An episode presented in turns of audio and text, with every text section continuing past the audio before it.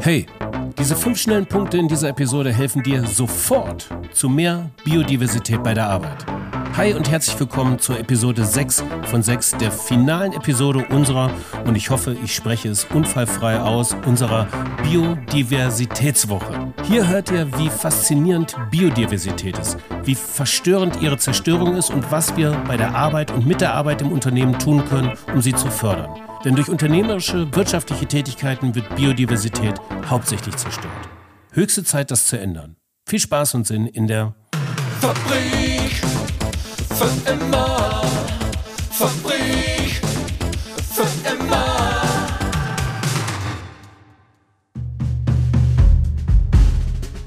Herzlich willkommen zur Biodiversitätswoche in der Fabrik für immer. Gesponsert von Veganz, der Lebensmittelmarke für veganen Genuss und bewusste Produktvielfalt aus Berlin. Wir sagen Danke an Deutschlands innovativste Foodmarke. Und jetzt guten Appetit. Ja, hi und herzlich willkommen in der Fabrik für immer zu unserer letzten Ausgabe unserer Biodiversitätswoche. Das Grand Finale und heute wieder bei mir ist Dr. Frauke Fischer. Hallo Frauke. Hallo Frank. Ich habe dich ja so ziemlich jedes Mal genötigt, dich vorzustellen. Vielleicht machst du es heute mal nochmal. Okay.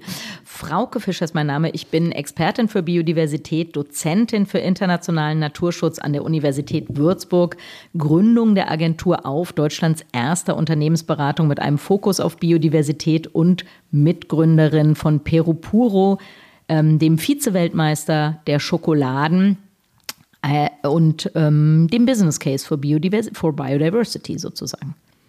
Ja, und den Business Case für Biodiversity, den haben wir ja in der letzten Episode auseinandergenommen. Aber eins mal vorab, das habe ich die ganze Zeit noch nicht gefragt, aber es brennt mir so auf, auf äh, unter den Nägeln. Ist eigentlich ein Biologiestudium heute noch angesagt? ja, also das äh, ist eigentlich eine super Frage. Also. Biologie ist ehrlich gesagt so mega komplex, dass man sich ich mich frage, weil ich ja Dozentin an der Uni bin, ob das überhaupt richtig ist, dass wir Biologie lehren und ob wir nicht eigentlich ähm, von Anfang an so ein bisschen mehr spezialisieren müssten, weil das einfach so ein riesen, riesen, riesen, riesen Thema ist. Und ansonsten auf jeden Fall Bio studieren. Unbedingt. Ja. Und also, aber wie ist das denn so? Sind die Zulaufraten da jetzt weniger oder mehr geworden im Laufe der, der Jahre oder konstant? Hat sich dann ist immer der gleiche Schwung an Menschen, die da kommen?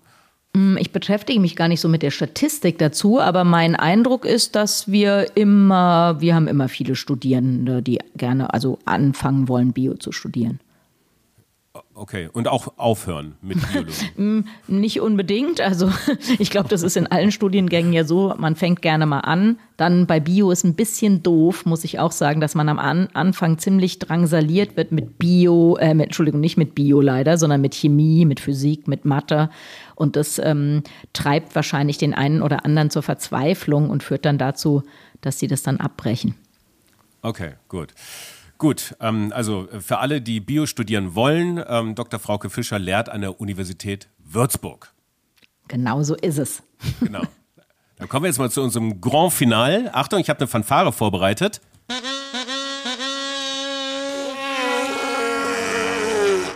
Äh, ja, okay, ähm, das habe ich, ja, ist halt, wir sind also ein bisschen Understatement irgendwie. Fünf Dinge für den Schutz der Biodiversität. Und ähm, bevor wir da lange reden, steigen wir direkt ein, oder Frauke? Genau so machen wir das. Der erste Punkt, den wir erarbeitet haben, ist nichts tun. Genau. Das ist super für viele, weil der Mensch an sich ja gerne ein bisschen faul ist. Also ich glaube, hatten wir ja schon mal gesagt, Erfindung des Rollkoffers, Erfindung des schnurlosen Telefons, Erfindung der Fernbedienung für den Fernseher sind ja alles so Sachen, die zeigen, wohin wir evolutiv getrieben sind, was wir gerne machen. Und tatsächlich, nichts tun ist eine super Sache für Biodiversität nicht immer und überall, aber bei in vielerlei Hinsicht. Also wir machen ja leider immer noch ganz schön viel kaputt. Also Regenwald haben wir schon oft angesprochen, statistisch ungefähr alle fünf Sekunden eine Fläche der Größe eines Fußballfeldes. Da wäre Nichtstun einfach total super. Nichtstun im Sinne von nichts kaputt machen. Genau. Was man aber, wenn man schon was kaputt macht, und das ist der zweite Punkt, ich äh, leite ganz elegant über in den zweiten Punkt, ähm, ist das, wir können lernen. Und zwar von Sherlock Holmes lernen. So haben wir das getauft. Genau. Was meinst du damit?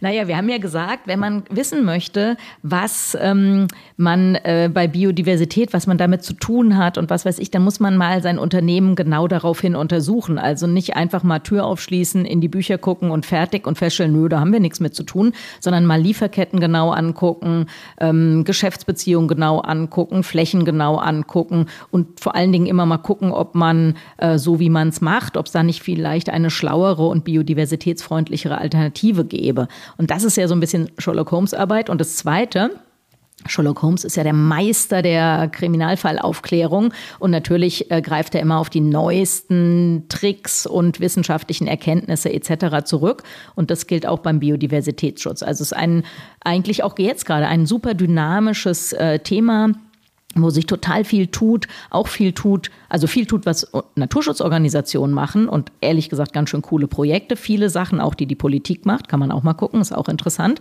und viel, was man als Unternehmer, Unternehmerin machen kann. Absolut. Und diese Unternehmerinnen und Unternehmer, die benennen in ihrem Unternehmen einen äh, Sherlock Holmes. genau, ähm, den, den und, grünen Sherlock Holmes. genau, und damit das nicht nur ein Hobby Sherlock Holmes wird, lohnt es sich durchaus auch einen oder eine professionelle Dr. Watson an die Seite zu stellen. genau. Ja. Leute wie du. Genau, Dr. Watson kann da auch mal Dr. Fischer heißen, ist also eigentlich eine super Sache. okay. Das ist, glaube ich, aber auch nochmal wichtig zu erwähnen, dass es ähm, im, im, Endeffekt keine Google-Recherche sein, sein genau. sollte, sondern die Recherche durchaus komplexer ist und deswegen auch der Beistand von Fachleuten, von WissenschaftlerInnen. Das ist im Grunde nichts anderes als bei den, als bei den Emissionsermittlungen im Unternehmen. Genau. Also, genau, da hast du, hast du den total wichtigen Punkt angesprochen. Also, wir sehen immer wieder, inzwischen hoffentlich immer seltener, dass man denkt, ach komm, Biodiversität, da dem Praktikanten ist gerade langweilig, kann der das mal ein bisschen, kann der da mal eine kleine Internetrecherche machen und dann machen wir mal was mit Bienen und machen wir was mit Bäume pflanzen. Und so einfach ist es eben nicht. Also Biodiversität auch als unternehmerisches Thema ist äh, keine Banalität. Es ist ähm, ein super wichtiges Thema. Da ist Know-how gefragt, äh, um sich nicht zu frustrieren, um andere sich nicht zu frustrieren, um nicht an den Pranger gestellt zu werden haben wir ja schon viele Sachen angesprochen, sprechen da heute sicher auch einiges nochmal an. Und ähm, was man vielleicht im Kontext von unternehmerischem Handeln auch nochmal sagen sollte, es passiert ja auch politisch viel. Und wenn man jetzt denkt, ach, da legen wir mal die Hände in den Schoß, da wird man sich äh, umgucken. Also die ähm, EU ist zum Beispiel gerade dabei, sogenannte Restoration Targets äh, zu definieren. Und dann geht es, wird es sehr, sehr viel darum gehen. Also wir beginnen ja auch nächste Woche oder in zehn, nein, knapp zwei Wochen die neue UN-Dekade Ecosystem Restoration. Und das ist zum Beispiel was, ähm, was in Deutschland äh, schon Gesetz ist. Also auch für Eingriffe in die Natur muss Ausgleich ge geschaffen werden.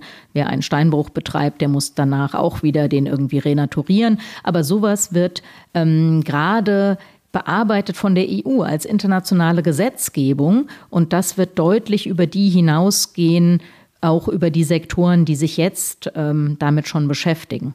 Also da wieder meinen Aufruf, äh, einfach schon mal vorne mit dabei zu sein und schon jetzt mal zu gucken, was man machen kann. Ja, und dieses in knapp zwei Wochen, mal kurz in Daten genannt, das ist Anfang Juni 2021. Es Ach so, genau. einige, ja. die, Fünf, die Macht des Archivs. Genau, am 5. Juni. Am 5. Juni ähm, beginnt die neue UN-Dekade. Die letzte UN-Dekade war übrigens die zur biologischen Vielfalt. UN Decade on Biodiversity. Leider müssen wir da konstatieren, dass ähm, Biodiversitätsverlust in den letzten zehn Jahren ziemlich dramatisch war. Aber wir sehen ja auch, dass immer mehr Leute sich mit dem Thema beschäftigen wollen. Also wollen wir mal nicht da allzu schwarz malen. Und die nächste UN-Dekade äh, haut sozusagen fast ein bisschen in dieselbe Kerbe. Da geht es um ähm, ja, Renaturierung, Wiederherstellung von Ökosystemen und damit auch von Biodiversität und Ökosystemleistung. Mhm. Okay. Ähm Du hast gerade gesagt, Sherlock Holmes und Dr. Watson. Ich leite jetzt wieder elegant über zum nächsten Punkt. Beide sind nicht nur in ihrem stillen Kämmerlein, sondern die Erkenntnisse, die sie herausgefunden haben, gelten, äh, gilt es auch nach draußen zu transportieren. Nach draußen, da meine ich damit erstmal ins Unternehmen. Mhm. Und das hat so ein bisschen was, du sagtest das schon mal ähm, äh, in, einer, ähm, in einem früheren Gespräch, das hat so ein bisschen was von der Sendung mit der Maus. Genau. Eigentlich. Und ähm, genau, da gehen wir darum mal, dann nehmen wir noch den dritten Punkt die Sendung mit der Maus. Eine Einordnung in die unternehmerische Tätigkeit. Genau. Also Sendung mit der Maus ist ja immer, dass man so Sachen erklärt. Wie hat man es gemacht? Wo will man hin? Wie funktioniert das eigentlich? Und äh, das ist bei einem seriösen Umgang mit Biodiversität auch unbedingt gefragt. Also es ist, habe ich ja eben schon gesagt, es ist jetzt alles nicht so mega banal, aber es ähm, ist eigentlich super interessant, nicht nur für mich als Biologin, sich damit zu beschäftigen. Man kann total coole Projekte machen, man kann ähm, ja, Prozesse innerhalb von einem Unternehmen äh, umstrukturieren. Sowas motiviert ja auch Leute und vor allen Dingen motiviert es dann auch, wenn es eben gut und richtig gemacht ist. Äh, und deswegen, du hast richtig gesagt, Kommunikation nach innen ist ganz wichtig, damit ähm, man möglichst auch alle Mitarbeiter im Unternehmen mitnimmt und nicht äh, irgendwelche denken, ja, der grüne Sherlock Holmes, da, was ist das wieder für ein Kasper, der ähm, bearbeitet da jetzt irgend so ein Thema, haben wir denn nichts Wichtigeres zu tun? Äh, und sowas kann man eben vermeiden, wenn man ähm, von Anfang an die Leute mitnimmt und nach innen erklärt, Sendung mit der Maus mäßig, warum man jetzt bestimmte Sachen macht oder äh, faulpelzmäßig, warum man bestimmte Sachen nicht oder nicht mehr macht. Absolut. Und dieses nach innen ähm, wirken, sinnstiftend nach innen wirken, es kann auch ein Zielbild sein, wohin man letztendlich mit seinem Unternehmen auch möchte. Das ist nämlich der vierte Punkt. Am Ende ist super, Zielbilder formulieren. Mhm. Und ähm, äh, das bedeutet auch klar zu sagen, dass man naturpositiv arbeiten möchte zum Beispiel. Ganz das ist genau. ja so einer Begriff. Mhm. Wir kommen von klimaneutral zu klimapositiv hin mhm. zu dem New Chic naturpositiv. So, genau. genau. und es ist nicht einfach nur so ein Begriff, sondern ähm, es ist ja so, wir haben, wenn wir uns nachhaltige Entwicklung angucken, dann haben wir die, äh, die UN ähm, nach, Ziele zur nachhaltigen Entwicklung, die sogenannten SDGs, also Sustainable Development Goals. Wenn wir uns Klimawandel angucken, dann haben wir eigentlich ein, haben wir ein Paris Agreement und ein 1,5 oder vielleicht 2 Grad Ziel. Und äh, jetzt haben ein paar Wissenschaftler, und zwar nicht irgendwelche, sondern wirklich die allergrößten Köpfe in diesem Bereich gesagt, okay, wir brauchen so ein, wir brauchen erstens, das hat übrigens äh, auch Frau von der Leyen schon mal gesagt, wir brauchen ein Paris-like Agreement für Biodiversität und natürlich brauchen wir auch Ziele oder ein Ziel dahinter.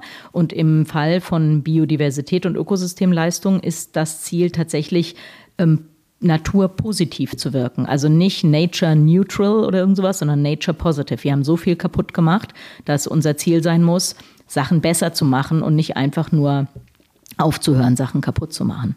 Was macht das denn deiner Erfahrung nach mit den MitarbeiterInnen im Unternehmen, mhm. wenn man solche Zielbilder formuliert? Also ich glaube, oder und meine Erfahrung, also ich glaube nicht, sondern habe das häufig gesehen, dass Unternehmen, äh, Mitarbeiter in Unternehmen total begeistert sind. Also ähm, ja, einer unserer, Unterne einer unserer Kunden ist eine, eine Brauerei zum Beispiel, die sich sehr mit diesem Thema beschäftigt.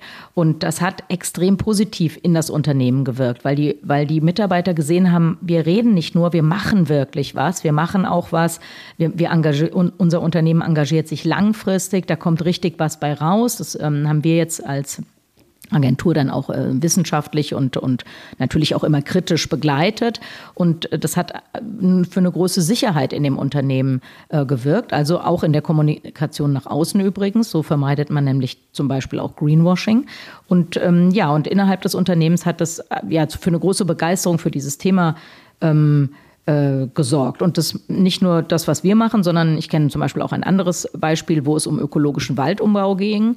Und da hat das Unternehmen mal so eine Woche so eine Incentive-Maßnahme gemacht. Alle waren im Wald und haben dann da ordentlich mitgearbeitet, den, ein, ein kleines Waldstück von einer Monokultur in einen naturnahen Wald äh, umzubauen. Das kann man natürlich nicht in einer Woche machen, aber in einer Woche kann man irgendwie da mal mitarbeiten. Das haben die gemacht und da haben dann zum Beispiel die, hat dann, ähm, haben die Chefs später gesagt, ah, total interessant. Vorher haben wir auch schon immer gesagt, hier Leute, macht mal Licht aus, macht mal den Drucker nicht auf Standby, druckt mal doppelseitig und das lief häufig ins Leere. Und mit diesem, mit diesem, mit dieser einen Woche im Wald, wo die Leute mal gesehen haben, was bedeutet denn Zerstörung von Wäldern, zum Beispiel für Nutzung von Papier, was wir dann nach zehn Minuten wegschmeißen, und was bedeutet denn äh, Klimaschutz, was bedeutet Biodiversitätsschutz, da waren die plötzlich auch bei anderen Themen innerhalb des Unternehmens, die in, auf dieses äh, Feld eingezahlt haben, waren die plötzlich total engagiert bei der Sache. Also plötzlich hat man nicht mehr gedacht, ah, Papier bezahlt ja eh das Unternehmen, ist mir doch egal, sondern plötzlich haben die gesagt, nee, jetzt waren wir doch im Wald, haben gesehen hier, Zerstörung ist echt ein Thema. Das drucken wir halt mal zweifach, äh, zwei, beidseitig oder wir drucken mal gar nicht mehr, weil das eigentlich irgendwie Quatsch ist. Ja, ja. Also ähm, das kann, ähm, das weiß ich aus eigener Erfahrung auch noch von meinem früheren Arbeitgeber. Wenn man Aktionen startet, sind Mitarbeiter intrinsisch motiviert. Das macht auch tierisch Spaß und so manifestiert sich so ein gewisses Mindset. Ähm, und ähm, ja, und äh, das, das hat ist einfach, das ist eine Tagesordnung. Es mhm. ist da, man kann es anfassen und äh, lässt sich auch schnell wieder in andere Projekte übertragen, wo man vielleicht dann selbst als Mitarbeiter in nicht im Wald steht und irgendwas mithilft, aber man ja. weiß, dass es was helfen kann. Mhm, genau, Frage, und vielleicht ja noch ganz kurz, mh, wenn ich das ergänzen darf. Also und Nature Positive, das ist ja also das ist ja eigentlich super, weil das ist ja schon als Ziel, wir machen was besser. Und wenn wir jetzt, also ich nehme ein anderes Beispiel, Arbeitssicherheit, das ist ja auch super wichtig, aber in dem Fall würde man ja nur, also nur in Anführungszeichen verhindern, dass was passiert. Äh, das ist auch ist super, super wichtig und da haben die Leute vielleicht auch Lust mitzumachen. Aber bei so einem ja, Biodiversitätsschutzprojekt, wo man richtig was besser machen kann, das ist, macht ja jeden auch so ein kleines bisschen zum Helden und zur Heldin. Und das mögen Menschen halt auch irgendwie gerne. Ja. Und dieses richtig was besser machen, das ist nämlich gar nicht so leicht, ähm, da überhaupt die richtigen Projekte zu finden, die auch richtig was besser machen. Und da kommen wir zum, ähm, zu unserem letzten Punkt ähm, in unserer kleinen Reihe, was wir, unsere fünf Punkte, was zum Schutz der Biodiversität im Unternehmen. Da geht es um die richtige Partnerwahl, also der Perfect Match, also richtig Ausgleichsmaßnahmen tindern sozusagen. Mhm. Und die Frage ist, ähm, woher weiß ich denn, was richtig und falsch ist? Mhm, und worauf genau. muss ich achten?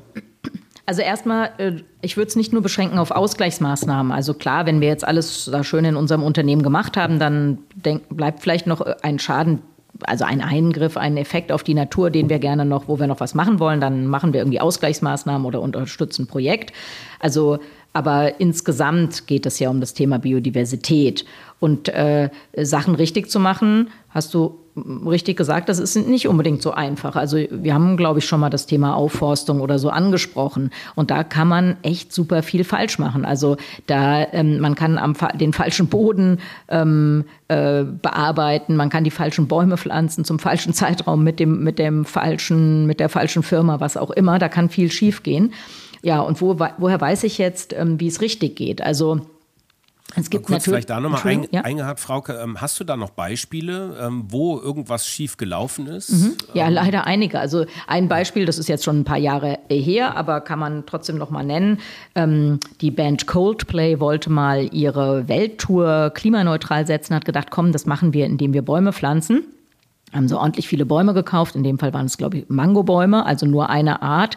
Und die sollten in Indien gepflanzt werden. Leider hat aber niemand diese Leute, die die Bäume gepflanzt haben, bezahlt, sodass die Leute dann nach einer Weile gesagt haben, das ist mir also sonst zu doof. Die haben sich auch nicht mehr um die Bäume gekümmert. Die Bäume sind alle abgestorben und haben dann natürlich eine große CO2-Emission auch nochmal hervorgerufen durch, äh, ja, als sie dann alle verrottet sind. Ganz krasses Beispiel, neues Beispiel, habe ich gerade vor wenigen Tagen gesehen. In Vietnam wird Primärregenwald gerodet, weil alle so scharf sind auf Aufforsten, dass man jetzt den Regenwald wegmacht, um Flächen zu schaffen, an denen man, in denen man äh, Akazien aufforsten kann. Ähm, die gehören da nicht hin. Die, äh, also den Regenwald dürfte man, hätte man niemals wegmachen können. Aber es gibt eben gerade einen solchen Hype zum Thema Aufforsten, dass alle wie verrückt äh, nach solchen Flächen und Projekten suchen. Und eigentlich immer, wenn, ähm, also erstens Regenwald wegmachen geht logischerweise gar nicht, aber auch äh, Savannen werden aufgeforstet, Grasländer werden aufgeforstet, trockengelegte Moore werden aufgeforstet. Das alles ist eine Biodiversitätskatastrophe und es ist auch teilweise eine Klimakatastrophe, weil weil in den Böden ungefähr zehnmal so viel Kohlenstoff gebunden ist, wie in dieser Vegetation, die man dann da draufstellt. Und in dem Moment, wo ich mit der Bodenbearbeitung anfange, also Löcher buddel, um Bäume zu pflanzen, kommt dieser Kohlenstoff überhaupt erst in Verbindung mit Luftsauerstoff. Und deswegen, also kann man echt sagen, Augen auf beim, beim Bäume pflanzen. Ich sage keinesfalls, dass es immer falsch ist, aber wenn man es gut machen will, muss man genau wissen, an welche Flächen, was, sind, was ist ein normaler Stand, ein Waldstandort ähm, in, vor kurzem noch gewesen, also wo gehört Wald hin und vor allen Dingen, was gehört da für ein Wald hin? Also nicht irgendwelche schnell wachsenden Monokulturen, sondern die Arten, die da hingehören. Vielleicht auch nochmal so als kleiner äh, Effekt am Rande. Äh, die Samen, die man dafür braucht, die findet man ja nicht in irgendeinem Baumarkt oder in einer Baumschule. Da ist es dann schon mal so, dass man äh, Einheimische Menschen am besten beauftragt und bezahlt, dass sie in noch vorhandene intakte Wälder gehen und dann zum Beispiel diese Samen oder Setzlinge von so kleinen Bäumen ähm, suchen oder anziehen in kleinen Baumschulen und dann kann man das äh, auspflanzen. Ja, jetzt merkt man vielleicht schon, das ist also tatsächlich ein bisschen komplex. Wer kann einem da helfen? Ähm, auf jeden Fall lohnt der Blick auf die verschiedenen Webseiten von der großen Naturschutzorganisation. Die sind alle sensibilisiert für dieses Thema. Die haben äh, teilweise Projekte, die man dann unterstützen kann, wo es auch Unternehmenspartnerschaften natürlich gibt, um die zu unterstützen. Ähm, es lohnt, wenn man sich. Kannst du da, kannst du da Beispiele nennen? Also äh, der WWF? Äh, genau, also sowas wie WWF, NABU, BUND, äh, Landesbund für Vogelschutz. Also ich hoffe, jetzt habe ich keinen äh, von den wichtigen vergessen. In Deutschland Frankfurter Zoologische Gesellschaft. Also wir haben ein, eine Reihe von ähm, wirklich guten Naturschutzorganisationen, manche mit einem Fokus eher auf Deutschland, manche mit einem internationalen Fokus. Ähm, die man, äh, mit denen man sich da ins Boot setzen kann. Also wenn man wenig Geld in die Hand nehmen will, dann kann man da natürlich einfach was spenden. Und je größer man denkt, umso ähm, attraktiver wird man vielleicht auch als Partner, mit dem dann ein bestimmtes Projekt durchgeführt werden äh, kann. Ja, dann äh, kann man sich natürlich auch überlegen, oder äh, also wenn man da jetzt so ein bisschen in die Tiefe gehen will, könnte man mal bei den Organisationen der Entwicklungszusammenarbeit, also GIZ äh, oder KfW, ähm, sich mal angucken, was die machen. Ähm, international gibt es jetzt seit wenigen Tagen eine Datenbank, ähm, muss man sich vielleicht nochmal genauer angucken, aber eigentlich von einer mir ähm, als sehr seriös bekannten Quelle veröffentlicht, wo man Aufforstungsprojekte finden kann, die sinnvoll sind.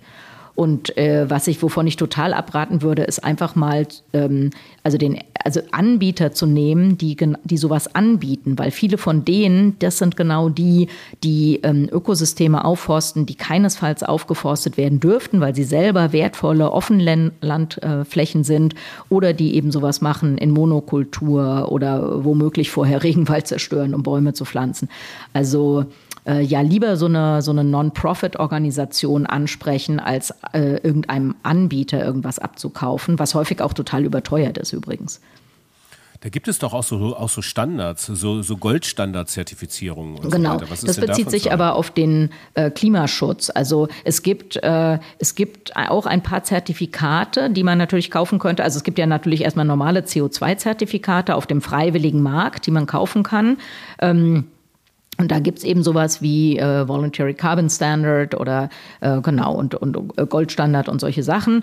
Und da gibt's auch einige, die explizit sich angucken, ähm, oder die Projekte haben, die einen positiven Effekt auf Biodiversität haben. Also, weil CO2-Zertifikat kann ich ja zum Beispiel auch dadurch generieren, dass ich einfach Methan auf einer, weiß was ich, chinesischen Mülldeponie abfackel. Also ich zünde das an, äh, bevor ich es anzünde, gas das Methan aus. Und Methan ist ein schlimmeres Klima oder ein klimaschädlicheres Gas als CO2. Wenn ich Methan anzünde, entsteht CO2. Ich mache also aus einem richtig schlimmen klimaschädlichen Gas ein etwas weniger schädliches und dadurch, dafür kann ich mir CO2 CO2-Zertifikate erstellen lassen. Ähm, das ist also ein bisschen absurd, finde ich. Und es gibt ähm, eben auch Zertifikate, äh, wo äh, äh, vermiedene Entwaldung ähm, zertifiziert ist. Und es gibt welche, wo explizit nochmal positive Effekte auf die lokale Bevölkerung und Biodiversität eine Rolle spielen. Okay. Genau. Die kann man. Okay. Aber die, das sind eigentlich Zertifikate, also sind eigentlich Klimaschutzzertifikate. Manche, wenige von denen mit einem positiven Effekt auf Biodiversität. Reine Biodiversitätszertifikate, sowas gibt es nicht. Also bei der Wahl des richtigen Partners, ähm, bei der Wahl der richtigen Ausgleichsmaßnahmen ähm, ist zu beachten, erstmal auch so ein Kernwissen, glaube ich, im Unternehmen sich anzueignen, worum es geht. Da kann jetzt diese mhm. Podcast-Reihe helfen. Ansonsten mhm. auch nochmal, ähm, können Sie auch dich mit, sich mit euch nochmal in Verbindung setzen von der Agentur auf. Ansonsten lohnt es sich einfach, äh, über so ein paar Punkte nachzudenken. Sind es die richtigen Böden, die richtigen Arten? Ja, machen wir es mit den richtigen Menschen und mit dem richtigen mhm. Konzept dahinter. Und genau. ähm, das jetzt mal ein bisschen fernab von Treibhausgasemissionsbindung, sicherlich auch wichtig, aber das kann man auch erreichen, indem man Biodiversität dennoch mit Aufforstungs- und Ausgleichsmaßnahmen fördert. Genau, also die, diese, also Du hast am Anfang, du hast erst gesagt, man muss ähm, im Unternehmen versuchen, sich ein bisschen Wissen drauf zu schaffen. Und das halte ich für wichtig, damit man nicht einfach völlig unbedarft ist. Also wenn wir das mal umkehren, also angenommen, man ist eine Bank und möchte was Positives für Biodiversität machen, dann sollte man ein kleines bisschen darüber Bescheid wissen. So wie wenn man zur Bank geht, weil man irgendwie eine, ein, was weiß ich, eine Finanzprodukt kaufen will, ist es auch für den Kunden ganz gut, vorher ein bisschen Bescheid zu wissen, damit ihm der Bankberater nicht irgendwelche Sachen erzählt.